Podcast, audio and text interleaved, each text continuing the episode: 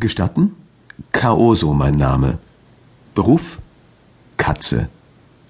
Als Hund war hier kein Job mehr frei. Naja, heutzutage muss man bei der Berufswahl flexibel sein, wenn man eine ordentliche Anstellung haben will. Aber um ehrlich zu sein, Katze ist auch gar kein so schlechter Job. Es gibt Schlimmeres. Allerdings ist es auch kein leichter Job, das kann ich euch versichern. Doch bevor ich nun geschwätzig werde, vorab noch eine Warnung. Menschen, die Katzen haben, könnten bei dieser Lektüre an mancher Stelle in Versuchung kommen, schmunzelnd zu ihrer Katze herüberzublicken. Menschen, die keine Katzen haben, werden sich nach dieser Lektüre vermutlich auch niemals welche anschaffen. Katzen, die eventuell hier mithören, könnten danach einen Muskelkater im Nackenbereich bekommen. Das liegt am unvermeidbaren zustimmenden Nicken beim Zuhören und vergeht wieder. Nun aber zurück zu mir. Mein Name Kaoso leitet sich von dem Wort Chaos ab. Meine Menschen waren der Meinung, er passe zu mir wie kein anderer Name. Ich bin übrigens kein ordinärer Hauskater, sondern ein edler Rassekater. Den Menschen ist es ja oft wichtig, solche Nebensächlichkeiten zu betonen, und da ich davon ausgehe, dass mein Buch überwiegend von Menschen konsumiert wird, Katzen sind ja so entsetzlich lesefaul, will ich es nicht unerwähnt lassen. Mir persönlich geht die Unterscheidung zwischen Rasse und Hauskatze ganz ehrlich gesagt an den Schnurrbarthaaren vorbei. Die meisten meiner Kumpels sind ganz gewöhnliche Hauskatzen. Ich bin hier der einzige Maine Coon Rassekater weit und breit. Würde ich also Unterschiede machen, so käme ich nie zum Zuge, wenn die Katzendamen in der Gegend rollig sind. Und das wäre doch nun wirklich eine Schande.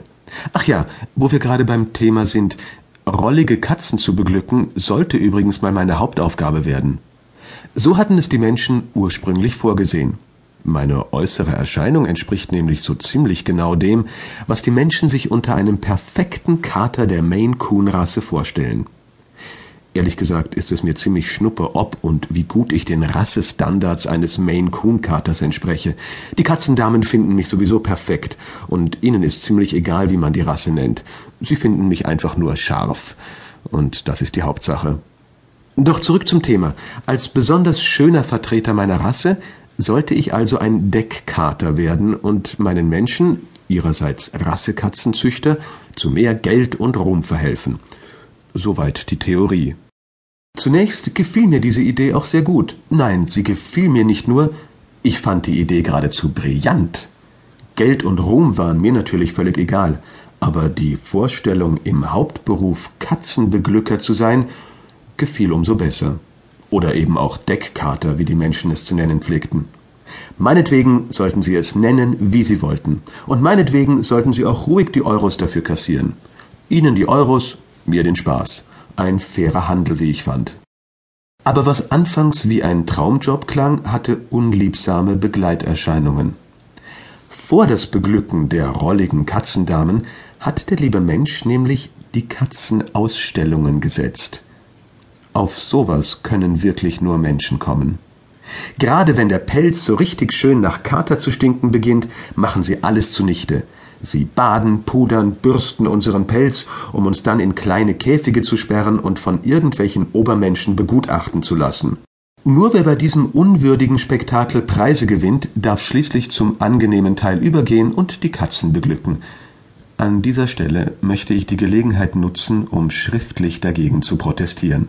Liebe Menschen, welcher Kater die Katzen beglückt, solltet ihr doch den Katzen überlassen und nicht irgendwelchen Obermenschen in muffigen Ausstellungshallen.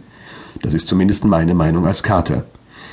Diese Meinung habe ich dann auch auf einer dieser Ausstellungen zum Ausdruck gebracht, ziemlich deutlich sogar. Ursprünglich galt ich als heißer Favorit des Wettbewerbs. Zahlreiche Menschen blieben vor meinem Käfig stehen, und ihre alberne Verzückung war weder zu übersehen noch zu überhören. Ach, was für ein wunderhübsches Tier, hörte ich immer wieder. Wunderhübsch?